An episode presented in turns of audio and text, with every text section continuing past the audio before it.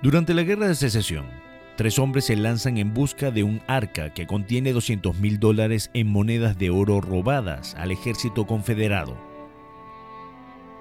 Tuco sabe que el tesoro se encuentra en un cementerio, mientras que Rubio conoce el nombre inscrito sobre la lápida sepulcral que sirve de escondite. Se necesitan el uno al otro.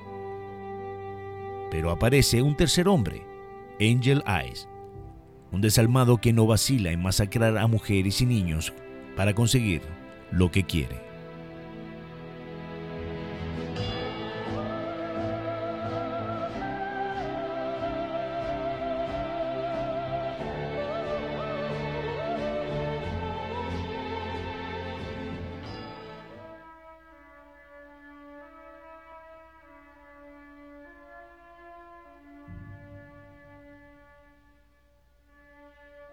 Me estoy refiriendo a esa magistral película del oeste, estrenada en el año 1966 y dirigida por Sergio Leone. El bueno, el malo y el feo.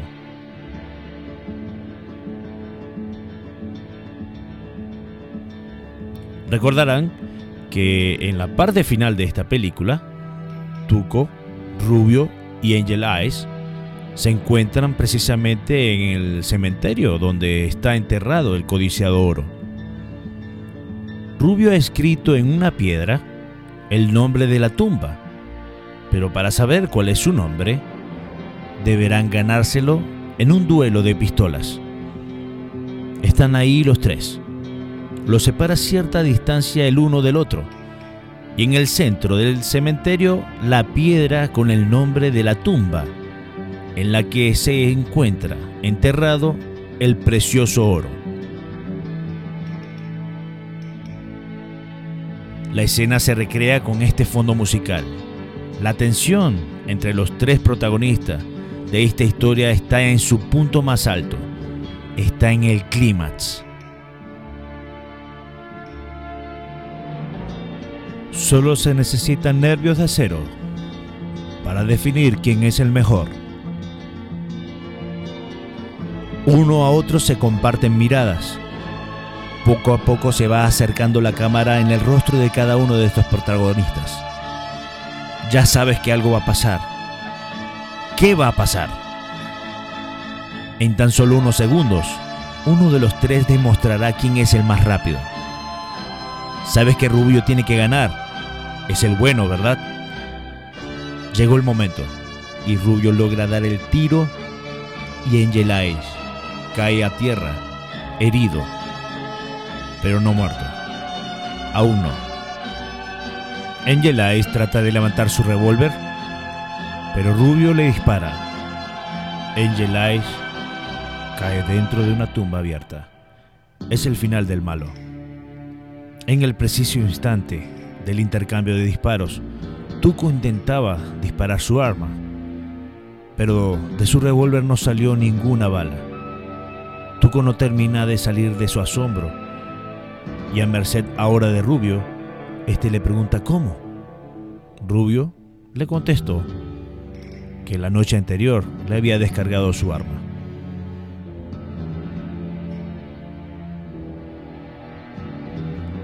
Rubio es el bueno de la historia, pero no es un tonto.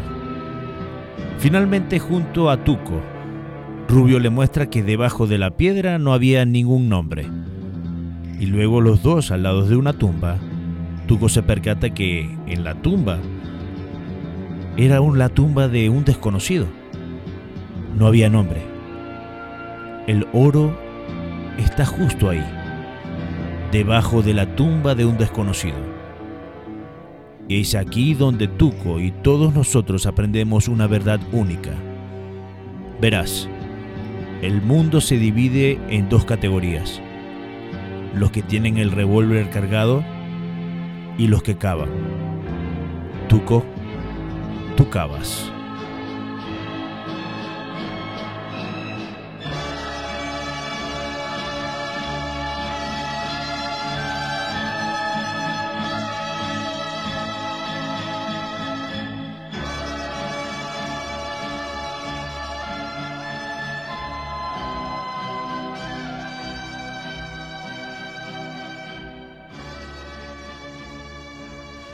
Bienvenidos a una nueva edición de No las piensan, el podcast. Yo soy Luis Priero y gracias, gracias por estar ahí. El tema en cuestión de este episodio, en el día de hoy, bueno, si oíste que he comenzado con una pequeña historia refiriéndome al bueno, el malo y el feo, esto es para traerlo quizás en una forma de parábola para tratar este tema que es el tema que está de moda, nada más y nada menos que el cambio climático. A ver, desde el día domingo 31 de octubre hasta el 12 de noviembre se estará llevando en Reino Unido, específicamente en Glasgow, la convención del marco de las Naciones Unidas sobre el cambio climático. Una conferencia que la resumen llamándola COP26. Jefes de Estado de los países que firmaron en su momento en esta conferencia del marco de las Naciones Unidas sobre el cambio climático asistirán a esta cumbre junto con varios expertos y también algunos activistas del cambio climático. La conferencia tiene como objetivo acordar y acelerar la acción sobre el Acuerdo de París.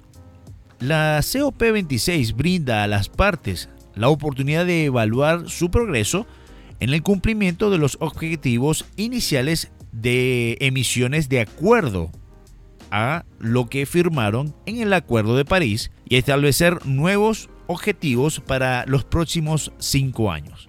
Es decir, esta es una reunión que se está llevando a cabo cada cinco años.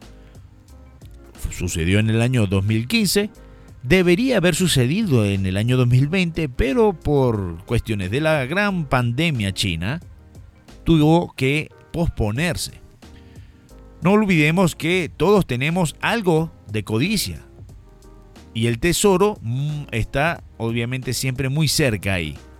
Para algunos el tesoro es la sobrevivencia de este mundo, para otros es quizás lo que está debajo de ese subsuelo, el carbón, el gas, el petróleo, minerales. Sí, el mismo oro también.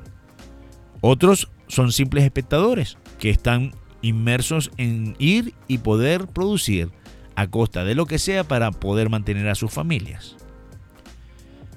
¿Quién es el bueno y quién es el malo? A ver, ¿a quién tú señalas como el feo? Sabemos que tenemos que hacer algo y sabemos lo que tenemos que hacer para resolver la crisis eh, climática. La respuesta está en mantener, obviamente, el carbón, el petróleo, el gas bajo tierra.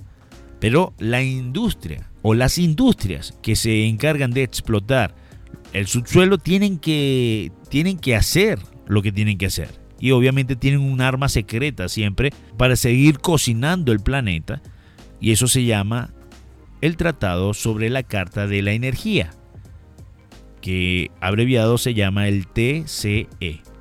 El TCE no es otra cosa que un acuerdo internacional que permite a empresas internacionales y gobiernos tengan la facilidad de poder explotar las riquezas en diferentes países. Actualmente el TCE es aplicable en casi 50 países, que se extienden desde Europa Occidental hasta Asia Central, aún hasta Japón. Entre las numerosas disposiciones del tratado está la relativa protección de las inversiones extranjeras en el sector de la energía. Es decir, es una posible solución si se presentan controversias entre inversiones y estados y representa realmente un pilar en este TCE. En otras palabras, las disposiciones del TCE en materia de, de, poder llevarlo a la práctica garantizan a los, inversores, a los inversores extranjeros en el sector energético específicamente amplios derechos para demandar directamente a los estados ante tribunales internacionales. A las empresas se les puede conceder sumas astronómicas en concepto de indemnización por aquellas medidas adoptadas por un gobierno que supuestamente hayan perjudicado sus inversiones, ya sea de forma directa o a través también de la expropiación o indirectamente a través de reglamentaciones de prácticamente cualquier tipo. eso entra en función a la falta de las posibilidades que tienen bajo este Congreso que se va a celebrar durante el mes de noviembre para tomar decisiones oportunas y directas. Básicamente el mundo se encuentra como justamente ese, ese, ese trío mirándose el uno al otro a ver quién va a disparar primero. Entonces nos damos cuenta que los estados están amarrados por el cuello con este tipo de tratados como el TCE. Y lo tienen amarrado nada más y nada menos que las industrias, los inversores, que extraen este, el tesoro del subsuelo.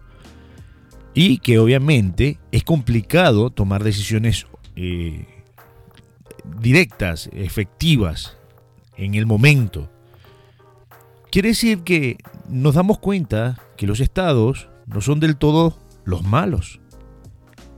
Y que las industrias se ven en una posición también de que si aparentemente son los villanos de esta historia, por otro lado, a los estados les libran o les ayuda a solucionar un, gran, un grave problema que, todo país eh, batalla. Y es nada más que el generar empleo. Entonces aquí hay otra lucha más en la cual se, se, se está amasando, pero no cabe, obviamente, ese tema aquí cuando estamos hablando de que el mundo está contra el reloj. O sea, la sobrevivencia de nuestro planeta está contra el reloj. Y aquí aparecen los activistas. Y obviamente, los medios se han encargado muy bien de posicionar dentro de este grupo de personajes a Greta Thunberg. Una joven brillante, que obviamente no me voy a limitar en este tiempo a, explicar su biografía, pero que hoy con 18 años eh, sigue obviamente eh, acaparando eh, los medios de comunicación y la han convertido en la voz de la nueva generación. There is no planet B. There is no planet blah. Blah, blah, blah. Blah, blah, blah. This is not about some expensive, politically correct green act of bunny hugging or blah, blah, blah. Build back better. Blah, blah, blah. Green economy. Blah, blah, blah. Net zero by 2050, bla, bla, bla, net zero, bla, bla, bla, climate neutral, bla, bla, bla. No cabe ningún tipo de duda que es una chica que eh, discursa con mucha pasión en cuanto al tema, propiamente es una activista, eh, y, y que bueno, prácticamente termina diciendo lo que la gente realmente le gustaría oír les he compartido un pequeño fragmento del discurso de Greta el 28 de septiembre del 2021 en una cumbre que se realizó para los jóvenes organizadas por la ONU el pasado, eh, como lo decía, el 28 de septiembre. Y menciona, obviamente, que han pasado 30 años de puro bla, bla, bla. Sin duda es un discurso que pasará a la historia, no tengo duda de eso Reconstruir mejor, bla, bla, bla. Economía verde, bla, bla, bla. Emisiones cero para el 2050, bla, bla, bla. Clima neutral, bla, bla, bla.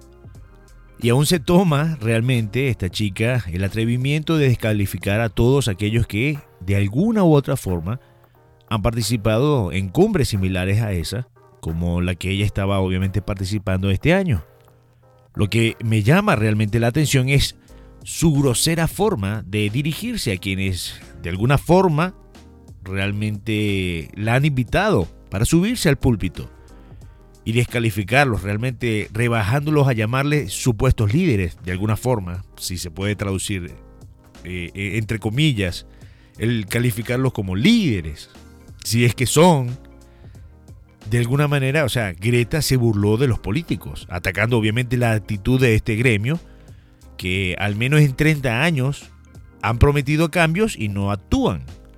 Si bien exalta que tenemos que pasar de las palabras a los hechos, frases que son por su sencillez realmente altamente reflexivas, obviamente son sabias, son verídicas, tomando también de las palabras de Greta, está claro que aunque se necesita un diálogo constructivo, es decir, el bla bla bla, que hemos venido escuchando desde hace varias décadas sobre este tema, de la mano debe venir las estrategias y la ejecución. Esta vez no debe quedarse el asunto en palabras vacías, sino tomar acciones inmediatas porque está en juego nuestro planeta y la vida de millones de seres humanos. Está bien, yo acepto obviamente esas palabras, son, como vengo diciendo, son sabias, son verídicas, son reflexivas, pero este, su manera, obviamente, de hablar, no sé, tampoco me está, este, es, parte de ese bla, bla, bla. Porque el hecho de que sí, ella maneja o, lidera eh, una, una, una, fundación, una organización, Fridays for Future, eh, sus demandas son las mismas que, de alguna manera, los líderes también han planteado sobre la mesa en ese tratado de, este, de París. Lo que obviamente está buscando con esta cumbre de este año, la que es la, o sea, estamos hablando este, después de cinco años, es obviamente al reunirse estos líderes, es, se intenta obviamente presionar a los líderes mundiales actuales para que frenen el uso de combustibles fósiles, a fin de obviamente estabilizar la temperatura del planeta. Pero el problema va, mucho más allá. Así como los gobiernos se ven presionados por los acuerdos como el TCE y los activistas golpean la mesa por, por la inacción de estos líderes eh, de los distintos países, tenemos que estar bien claros, o sea, de darnos cuenta de que cada uno de nosotros juega un papel también fundamental dentro de esta crisis y que de alguna otra forma todos en conjunto somos culpables por la situación de nuestro mundo, no de los líderes no solamente, y que sí, obviamente tiene una gran influencia, y eso no, se va a poner a, no me voy a poner a discutir ese hecho, de cómo la industria tiene este gran protagonismo con, el daño que, que, se está causando en nuestro mundo. Y por otro lado, de este duelo de dimes y dires, los medios le están dando protagonismo a personas que, si bien tienen buenas intenciones de, de demandar acciones contundentes, realmente no veo que tengan un mínimo de idea de lo complicado que se nos ha puesto la meta de salvar el planeta. Sumado a eso está el salir del hueco de la gran pandemia que los chinos realmente nos enviaron. Una de las peticiones de parte de Joe Biden en esta participación del, Congreso COP26 afirmó que los líderes mundiales podrían mantener el objetivo de limitar el calentamiento global a 1,5 grados Celsius eh, si se terminan de unir y llegan a compromisos. Y, bueno, aquí viene ese, ese, punto donde eh, aceptó la demanda de parte de, de Greta y de otra cantidad de activistas del bla, bla, bla. Porque, bueno, ahí no está China. Hoy no, o sea, no, si bien iban a hacer su, su, presentación este, online, no vemos que realmente haya un compromiso. O sea, eh, estamos hablando de que es la reunión crucial para el próximo decenio. Y los países realmente que deben involucrarse no están, están en la distancia. Entonces ahí también entiendo en su momento cuando Donald Trump pateó la mesa, se salió del Acuerdo de París, porque esa fue la manera de reclamarles a todos los integrantes de este acuerdo para que pusieran los ojos sobre China, que es uno sino el principal, mayor este, Estado, donde realmente no está involucrado en, este supuesto, eh, en esta supuesta lucha contra el cambio climático. De hecho, todos los países están sujetos para tratar las emisiones cero para el año 2050, pero para China es en el 2060. Entonces, esa eh, fue la lucha en, su momento y quizás no todo el mundo lo entendimos o no vimos completamente todo ese panorama que veía Donald Trump.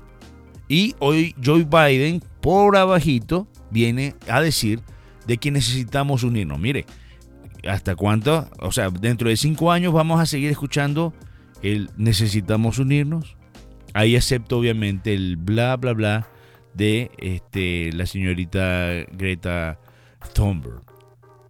Otro gran personaje también este, hace su aparición, un, gran activista, este, activista medioambiental, locutor, Sir David uh, eh, un, famoso este, presentador de la BBC y, naturalista, ¿no? Este, famosos videos, famosos documentales eh, que este señor ha presentado.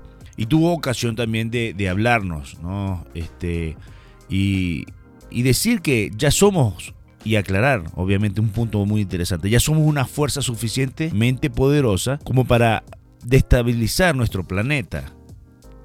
Si trabajáramos juntos seremos lo suficientemente poderosos como para salvarlo.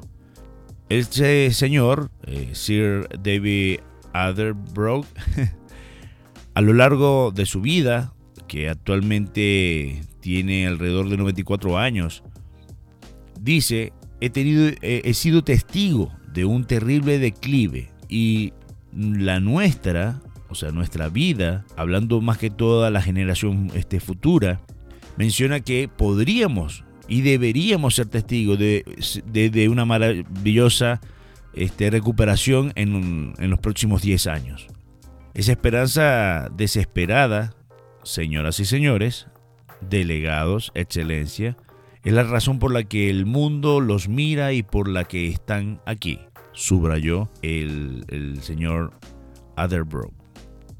Entonces, hay para trabajar. Hay, hay, todavía este, decisiones que tomar, pero creo cuando, cuando estamos hablando de tomar una acción contundente, esa acción debe comenzar obviamente desde nuestro hogar y de la misma manera debe este, educarse a, nuestros hijos y, justamente yo sentándome aquí podemos conseguir muchos datos, pero la educación escolar tiene que también de alguna manera involucrar a, los jóvenes. Yo le tuve, tuve ocasión de preguntarle a mi hija de 12 años si sabe qué era el cambio climático.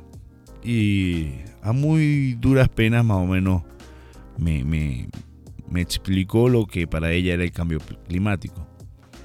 Y claro, es, e, es cuestión de que nosotros ayudemos también a nuestros hijos a entender la situación crítica en la que nosotros estamos viviendo. Esto me hizo ver, obviamente, que eh, nosotros como padres tenemos que también hacer de nuestra parte.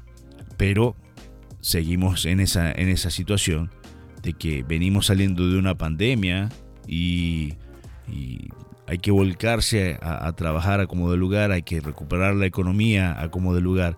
Eh, se crean, este, los gobiernos han creado incentivos para que la economía se despierte y por lo tanto eh, decir hoy apaguen las fábricas y vámonos a volcarnos completamente a este, soluciones verdes es también complicado.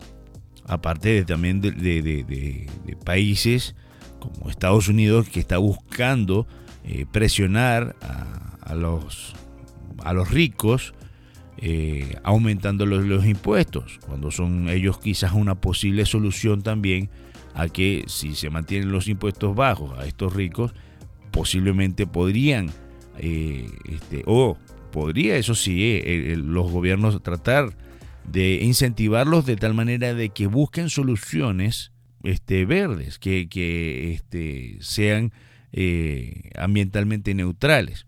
En fin, Veremos cómo se va desarrollando estas próximas dos semanas del el COP26. Y por otro lado, bueno, ver por dónde vienen los tiros. Seguimos mirándonos unos a otros y ver quién es el que va a disparar primero, quién va a ganar el, el tesoro que tanto buscamos. Nosotros queremos salvar el planeta o la industria quiere hacer más dinero o los gobiernos siguen haciendo discursos vacíos. La cuestión es que todavía seguimos mirándonos y tenemos que hacer algo ya. Por lo pronto, gracias nuevamente por escuchar este episodio. Esto es No las piensan, yo soy Luis Priero. Acuérdate, este episodio y otros tantos que ya he producido lo puedes escuchar en cualquier plataforma de podcast que tú prefieras. Le puedes decir a Alexa, Alexa, pon No las piensan el podcast y Alexa va a cumplir. No tengo otra cosa más que pedirte que por favor, si te ha gustado este episodio, puedas compartirlos con otras personas y así pueda eh, ayudar a más personas a saber qué vamos a hacer en los próximos años con el cambio climático. Si deseas participar en este podcast, por favor escríbeme a contacto arroba nolaspiensan.com. Hasta la próxima.